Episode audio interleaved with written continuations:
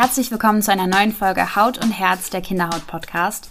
Heute geht es um das Thema Neurodermitis oder auch atopische Dermatitis, was sicherlich vielen von euch schon ein Begriff ist. Dieser erste Teil unserer Neurodermitis-Serie ist für alle Eltern, die sich fragen, ob ihr Kind womöglich Neurodermitis haben könnte und wie denn die Diagnose beim Arzt so abläuft. Das ist natürlich ein Thema, zu dem es noch viel mehr zu besprechen gibt, als in diese eine Folge passt. Deswegen gibt es für euch jetzt erstmal den Einstieg. Viel Spaß!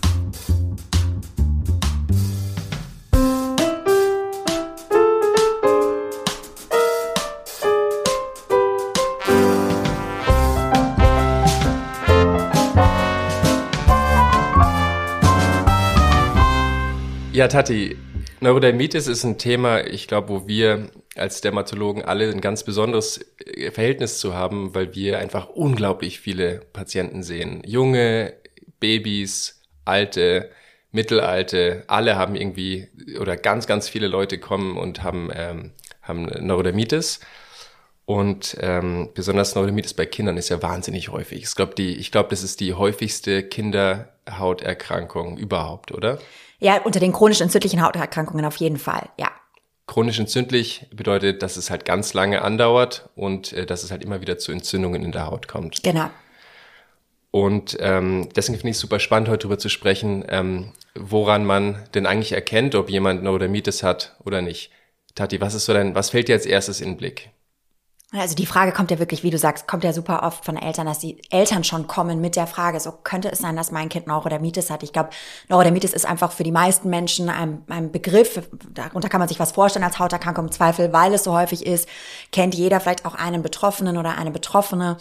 Ähm, insofern ist die Frage wirklich super häufig. Hat mein Kind Neurodermitis? Und dann, ich weiß nicht, Felix, ob es dir auch so geht, aber es gibt ja schon so einige Hinweise, ja, wenn die, wenn die Eltern schon mit den Kindern quasi in das Arztzimmer reinkommen, auf die man so ganz unbewusst, ähm, bewusst als Arzt dann auch achtet.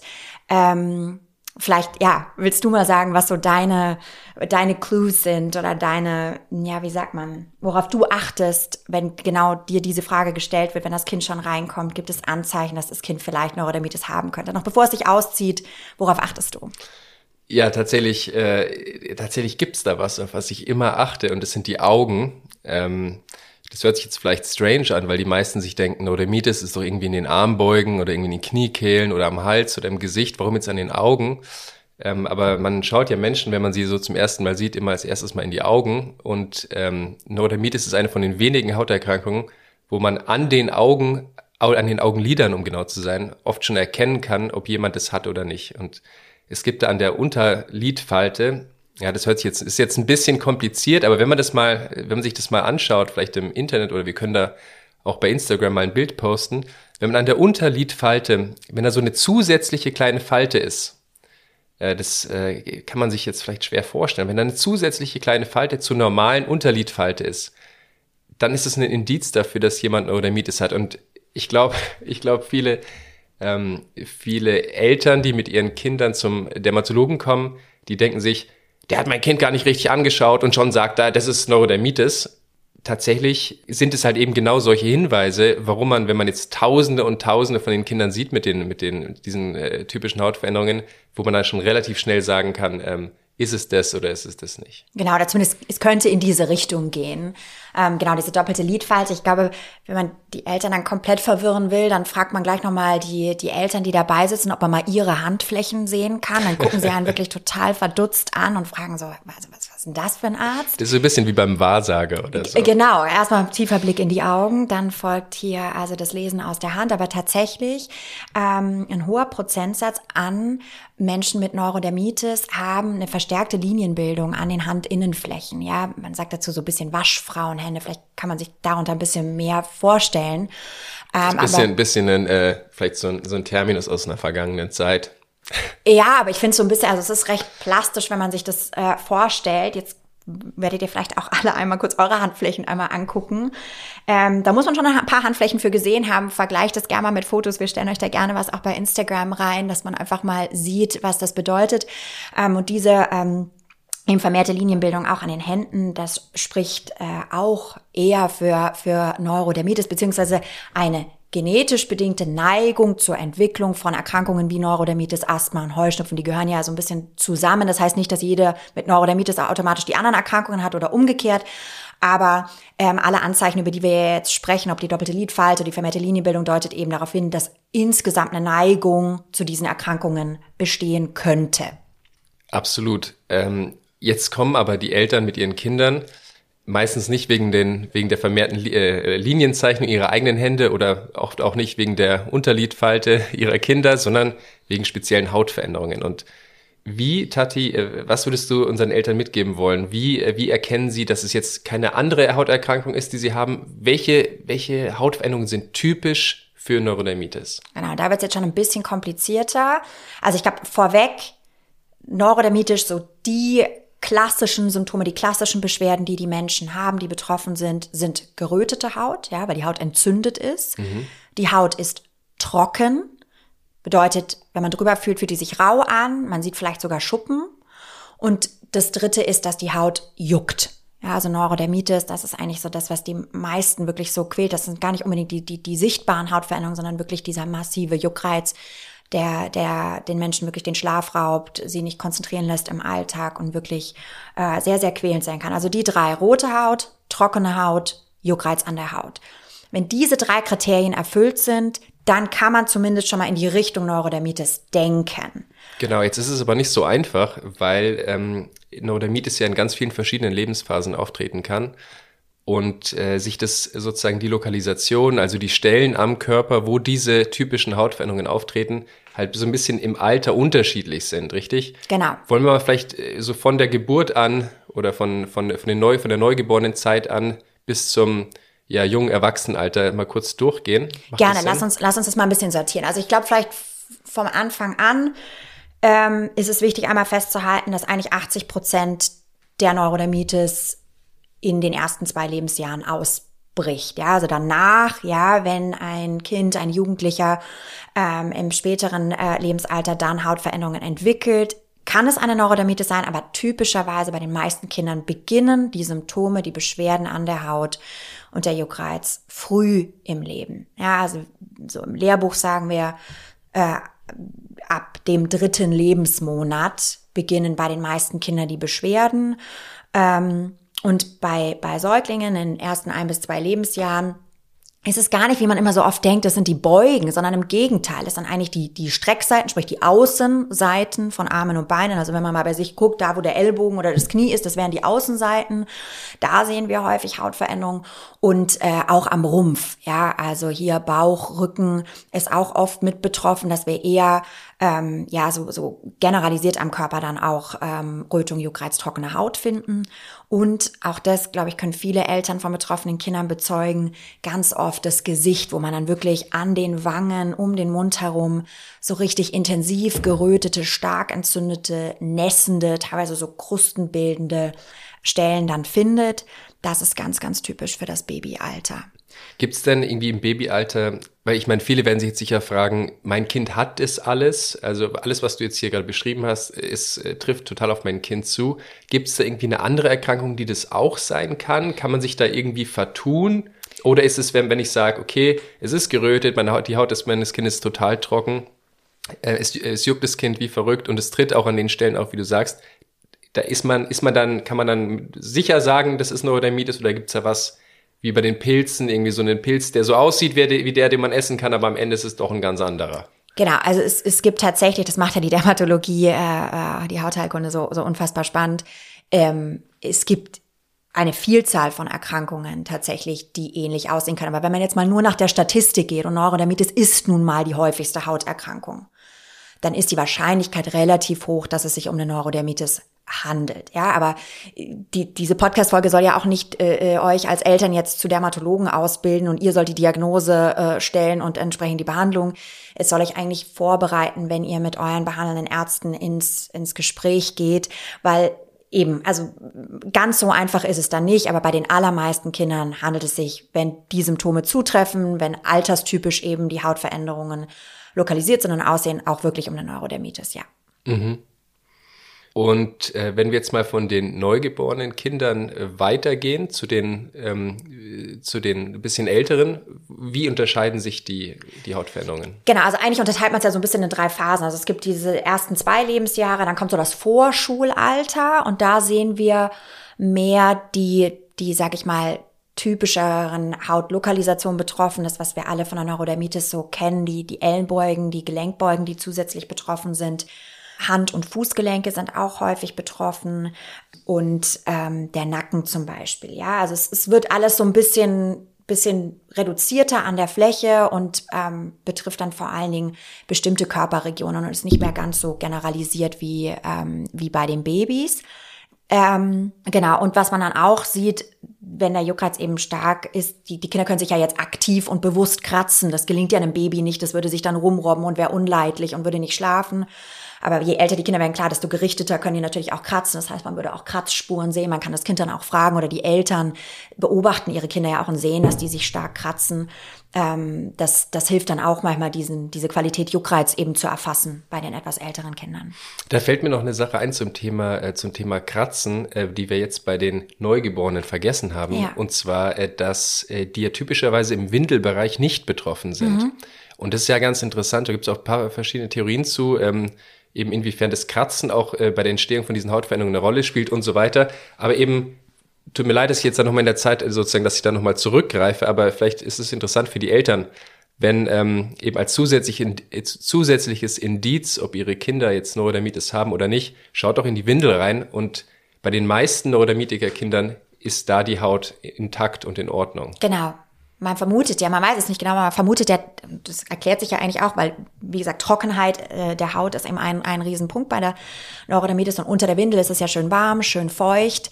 Ähm, da ist die Haut weniger trocken und entsprechend ähm, sieht man da eben auch weniger die, die Hautrötungen und die, die, die trockene Haut. Also das ist in der Tat ein, ein, ein ganz guter Hinweis. Ja, danke Felix. Sehr cool. Ähm und jetzt hattest du gesagt, die dritte Gruppe? Genau, ähm, die dritte Gruppe sind dann so die Kinder so ab dem Schulalter, ab dem siebten Lebensjahr. Und da ähm, ja, kondensiert sich quasi die Neurodermitis und, und, und ähm, betrifft dann wirklich so ganz spezifische Bereiche. Auch hier wieder Hände und Füße. Ähm, äh, ganz, ganz oft betroffen ähm, bei, den, bei den Kindern Nacken- und Gesichtsbereich in der Tat.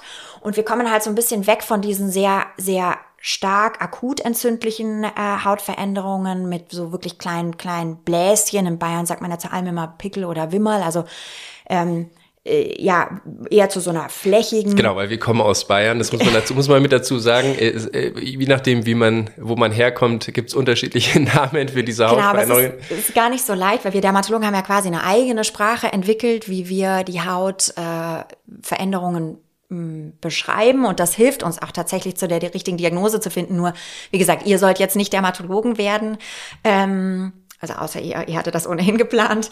Ähm, aber man sieht eben, dass die, dass die Haut weniger akut entzündet ist, sondern wir sehen dann eher Zeichen einer dauerhaft oder einer längerfristig bestehenden Entzündung bei den älteren Kindern. Die Haut wird insgesamt so dicker, die wird so ein bisschen gröber und eben lokalisiert auf Hand- und Fußflächen zum Beispiel, die Gelenkbeugen, die wir auch schon bei den Vorschulkindern vor allen Dingen betroffen gesehen haben und ähm, genau Gesicht und, und Nacken tatsächlich auch weiterhin so, so eine ja, äh, Lieblingsstelle für die Neurodermitis bei den etwas älteren Kindern.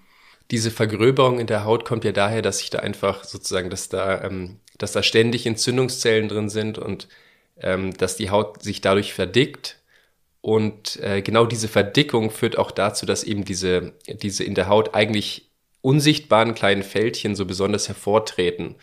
Ähm, und das sieht man eben bei, bei den älteren Kindern in den Armbeugen manchmal zum Beispiel ganz gut, dass die eben so wie so ja, wie, fast wie so eine Reptilienhaut. Ja, oder genau, so. oder so die Haut von einem, von einem Elefanten so stellen. Genau, also diese, diese, diese, diesen ganz tiefen Furchen ähm, und ich glaube, da kann man äh, sozusagen, das hört sich jetzt fürchterlich an, äh, Reptilienhaut, Elefantenhaut, aber da kann man. Es dient ja nur zur Ver Verbildlichung. Genau, es dient zur Verbildlichung und man kann auch beruhigen, dass wenn man in der Lage ist, diese Entzündung zu vertreiben, dann geht es auch wieder zurück. Genau. Ähm, das heißt, äh, wenn jetzt Kinder zum Beispiel im Gesicht äh, das auch haben oder um, um, äh, um die Augen rum, dann kriegen die auch manchmal so richtige, so richtige Falten, als wären sie viel älter, als sie eigentlich sind Und wenn man da die Entzündung mit den richtigen Mitteln, und dazu kommen wir in der Zukunft, in der, in der zukünftigen Episode nochmal drauf, ähm, mit den richtigen Mitteln vertreibt, dann geht, gehen diese Fältchen auch weg und das hat oft einen totalen, einen totalen, ähm, ja, das macht einen riesen Unterschied, wie man, wie man dann aussieht, wenn eben die Neurodermitis-Entzündung aus der Haut rausgebracht wird. Absolut. Also an der Stelle alle diese Hautveränderungen bei der Neurodermitis, wir nennen das sind reversibel. Das heißt, man kann äh, den Ursprungszustand der Haut auch, auch wiederherstellen. Es ist keine vernarbende Erkrankung, ja, wo man mit dauerhaften Folgeschäden rechnen muss an der Haut, sofern man eben. Nicht zu viel gekratzt hat. Ja, und ähm, eben dann auch am besten so früh wie möglich auch diese Entzündung bekämpft. Klar, weil je länger die besteht, ähm, desto mehr passt sich die Haut an oder baut sich die Haut auch um. Also je, je früher man damit der richtigen Behandlung beginnt, desto größer ist die Chance, und das ist bei den allermeisten Kindern Gott sei Dank der Fall, dass man ähm, von der Neurodermitis dann später im Leben wenig oder gar nichts mehr sieht. Genau, und das Praktische ist ja auch, dass sich das in ganz vielen Fällen ähm, gar nicht erst bis ins Erwachsenenalter fortsetzt, sondern ganz, ganz viele Kinder verlieren das ja auch wieder. Ähm, genau, also das, das sage ich wirklich allen, allen Eltern, ähm, die wirklich ja und ich kann es auch total verstehen, die sind einfach verzweifelt, ja. Die Kinder sind von oben bis unten rot, die, die stehen in Flammen, die Kinder kratzen sich, die schlafen nicht gut. Das ist wirklich eine Erkrankung, die die gesamte Familie belastet, auch die, die Eltern nicht schlafen lässt, nicht arbeiten lässt, die Geschwisterkinder, die mit betroffen sind, weil natürlich auch ein Kind mit Neurodermitis auch viel Aufmerksamkeit natürlich braucht und bekommt. Ähm, und, und diesen dann doch auch wirklich belasteten Familien sage ich das immer, dass die Chancen extrem gut stehen, dass im Laufe des Lebens diese Erkrankung verlieren. Also es sind gerade mal 20 Prozent, wo man sagt, die Kinder, die früh im Leben Neurodermitis entwickeln, haben auch noch mit Neurodermitis oder zumindest mit trockener Haut dann auch noch im Erwachsenenalter zu tun. Bei 80 Prozent, ja, also bei der absoluten Mehrzahl der Kinder, ja, wächst sich die Erkrankung aus, wenn man so will. Also ja, gute, gute Prognose, sehr sind, gute Prognose. Das, das, sind die guten, das sind die guten Nachrichten für, für alle Eltern, die sich jetzt gerade hier ähm, äh, das anhören, weil sie ja mehr zur, vielleicht zur Hauterkrankung ihrer Kinder ähm, herausfinden äh, wollen. Ähm, Stichpunkt äh, rausfinden wollen, Neurodermitis, komplexes Thema. Du hast ja gerade schon angeschnitten. Äh, Neurodermitis ist für die, die betroffen sind, äh, aber auch für die Eltern oft eine unglaubliche Herausforderung. Und ähm, wir haben uns deswegen auch entschieden, dieses hochkomplexe Thema, wo, wo es ja wirklich das, das ähm, da muss man wirklich überlegen, wo man anfängt und wo man aufhört, weil äh, sowohl diese, was du schon angesprochen hast, diese äh, psychosoziale Belastung der Eltern, was kann man machen, dann Behandlung, Prognose, ähm, Verlauf, äh, was spielen, welche Rolle spielen Begleiterkrankungen, welche Rolle spielen Allergien, was kann ich in dem Bereich machen, was spielt Ernährung für eine Rolle und, und, und, äh, welche neuen Behandlungen gibt's. Ähm, das sind alles Themen, die wir uns gerne noch genauer anschauen wollen in zukünftigen Episoden. Ähm, ich hoffe, äh, Tati, wir haben heute jetzt nichts vergessen. Na, wie, wie gesagt, ich glaube zu dem Thema, ähm, einfach weil wir es beide auch äh, ja dieses Thema auch sehr lieben, können wir ganz, ganz viel zu besprechen. Ich glaube, die wichtigsten Punkte, wenn es jetzt einfach mal nur darum geht, wie kann man als Eltern zumindest mal den Verdacht erhärten, dass das eigene Kind vielleicht Neurodermitis haben könnte, haben wir besprochen, wie, wie sehen die Hautveränderungen typischerweise aus. Ähm, sie sehen in unterschiedlichen Lebensphasen der Kinder, in unterschiedlichen Altersgruppen auch etwas unterschiedlich aus. Das haben wir besprochen mit euch. Ähm, vielleicht ein, ein wichtiger Punkt, ja, der, den wir auch immer abfragen und eigentlich den ich meistens auch wirklich ganz zu Beginn, also nachdem ich in die Augen geguckt habe, nachdem ich mir die Handflächen angeguckt habe, frage ich auch immer, das mache ich meistens wirklich, bevor ich überhaupt das Kind sich habe einmal ausziehen lassen, ähm, ob denn die Eltern oder die Geschwister selber unter Neurodermitis, Asthma oder Heuschnupfen leiden. Da sind die oft auch verdutzt und sagen, ja, aber um mich geht's doch hier gar nicht, sondern es geht um mein Kind. Aber wir wissen eben, dass die Gene, also unser Erbgut und die Informationen, die wir an unsere Kinder vererben oder auch genetische Veränderungen, die halt einfach spontan auftreten können, ähm, eine ganz große Rolle spielen. Ja, also wenn man sich das mal vorstellt, ein Elternteil zum Beispiel hat Neurodermitis oder hat zum Beispiel Asthma, dann steigt damit das Risiko, dass das Kind eben auch eine Neurodermitis bekommt. Und wenn beide Eltern betroffen sind, dann ist das Risiko sogar relativ hoch und damit eben die Wahrscheinlichkeit, dass dein Kind dann mit den Hautveränderungen wirklich auch eine Neurodermitis hat, hoch. Deswegen frage ich auch immer noch mal ab, ähm, ob es andere Fälle von Neurodermitis gibt bei den Eltern oder bei den Geschwistern. Stichwort, eine Neurodermitis kommt selten alleine. Ja, das ist, das ist tatsächlich so. Ähm, was aber auch oft, finde ich, ganz, ganz schön und ganz wertvoll ist, weil eben meistens eine der Eltern ähm, ja auch mit, mit äh, Erfahrung mit einer chronischen Erkrankung hat, ähm, hoffentlich im besten Fall ja auch die Erfahrung gemacht hat, dass die Haut im Laufe des Lebens besser wird mhm. ähm, und deswegen auch häufig die Eltern super engagiert sind dann ähm, bei der bei der Behandlung. Und, und auch schon selbst so ein bisschen wissen, vielleicht genau. wie es funktioniert, weil sie eben auch selbst oder der Partner betroffen war. Genau. Spannend, schön, toll, hat mich äh, total gefreut, äh, war, war, ein, war, ein, war ein super spannender und ich glaube auch total ähm, relevanter und vielleicht auch hilfreicher ähm, kleiner Ausflug in die, äh, in die Erkennung von Neurodermitis. Und ähm, ja, liebe Zuhörer, ich, wir würden uns total freuen, wenn ihr uns Feedback geben könntet. Ähm, sagt gerne mal an, wie euch äh, unsere Episoden gefallen. Schreibt uns eine DM auf äh, Instagram. Und mich persönlich würde besonders interessieren, ähm, ob ihr unsere Inhalte zu einfach, zu oberflächlich oder zu komplex, zu tiefgründig oder genau richtig findet. Also schreibt uns gerne, sagt uns Bescheid. Wir freuen uns über euer Feedback. Genau, über euer Feedback und über eure Fragen. Also wenn ihr sagt, es ist ja schön und gut, was Felix und Tatjana da ähm, erzählt haben, aber diese eine wichtige Frage, die mir unter den Nägeln brennt, die ist noch gar nicht angesprochen worden. Bitte her damit, wir freuen uns. Wir wollen ja ähm, die, den Podcast so gestalten, dass eure Fragen beantwortet werden. Her damit. In diesem Sinne, Tati, es hat mir Spaß gemacht. Mir auch. Wir sehen uns nächste Woche wieder. Bis dahin. Der Haut und Herz Podcast wird produziert von Sepia. Die Aufnahmeleitung habe ich, Johanna, übernommen und die Musik kommt von Felix King und Luke Larsen. Wir danken dir ganz herzlich für dein Interesse an unserem Podcast und fürs Zuhören und würden uns sehr über deine Fragen, deine Anregungen oder deine Kritik freuen, die du uns gerne über unseren Instagram-Account Haut und Herz Podcast zukommen lassen kannst.